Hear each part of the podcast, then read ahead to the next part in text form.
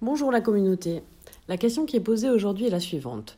Suite à une baisse d'activité, l'entreprise doit nous mettre au chômage technique dans 4 mois. Nous avons un projet important à mener. Comment l'annoncer à mon équipe sans qu'ils perdent leur motivation? Ça me rappelle une histoire. Il y a quelques années maintenant, alors que j'étais jeune RRH dans le secteur des TP, depuis à peine quelques semaines, face à des problèmes de trésorerie dus à des impayés, mon entreprise a dû à contre-coeur se mettre en redressement judiciaire. Très rapidement, il a fallu décider de mettre en œuvre un plan de sauvegarde de l'emploi et d'envisager la suppression d'environ 100 postes. Tout l'enjeu pour l'entreprise était de réussir à terminer les chantiers en cours afin de pouvoir facturer et faire entrer de l'argent pour éviter la liquidation mais comment parvenir à maintenir la motivation des collaborateurs qui subissaient des retards de salaire et qui attendaient de savoir si leur poste allait être supprimé ou pas? D'abord, je crois que ce qui a été déterminant a été la préparation de cette communication. Il fallait que chacun comprenne la situation. Pourquoi on, on en était arrivé là? Quelle était exactement la situation? Quelles étaient les conséquences si les mesures décidées n'étaient pas prises? Quelles conséquences aussi si les chantiers n'étaient pas terminés? Et pour ça, que des faits et de la transparence, chiffres à l'appui. Il faut aussi évoquer toutes les solutions que nous avions étudiées et pourquoi nous ne les avions pas retenues.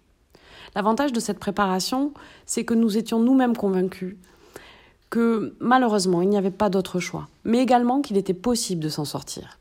Ensuite, il fallait être aussi très au clair sur les conséquences pour les salariés et être capable de répondre à leurs inquiétudes. Chaque manager devait connaître la procédure sur le bout des doigts. Puis, une fois prêt, mais j'insiste tout de même sur le fait que cette préparation doit se faire très rapidement pour la transmettre le plus en amont possible de la décision. L'information a été délivrée à tous en même temps et de manière identique. Il a fallu ensuite dégager beaucoup de temps également pour répondre aux questions individuelles, pour repérer les situations les plus délicates et accompagner les gens qui en avaient le plus besoin. J'oublie de dire que nous nous sommes préparés à avoir tout type de réaction, de la plus violente à la plus neutre nous nous sommes conditionnés à avoir de l'empathie, à essayer de comprendre les réactions et surtout à ne pas les prendre personnellement et ça c'est très très important.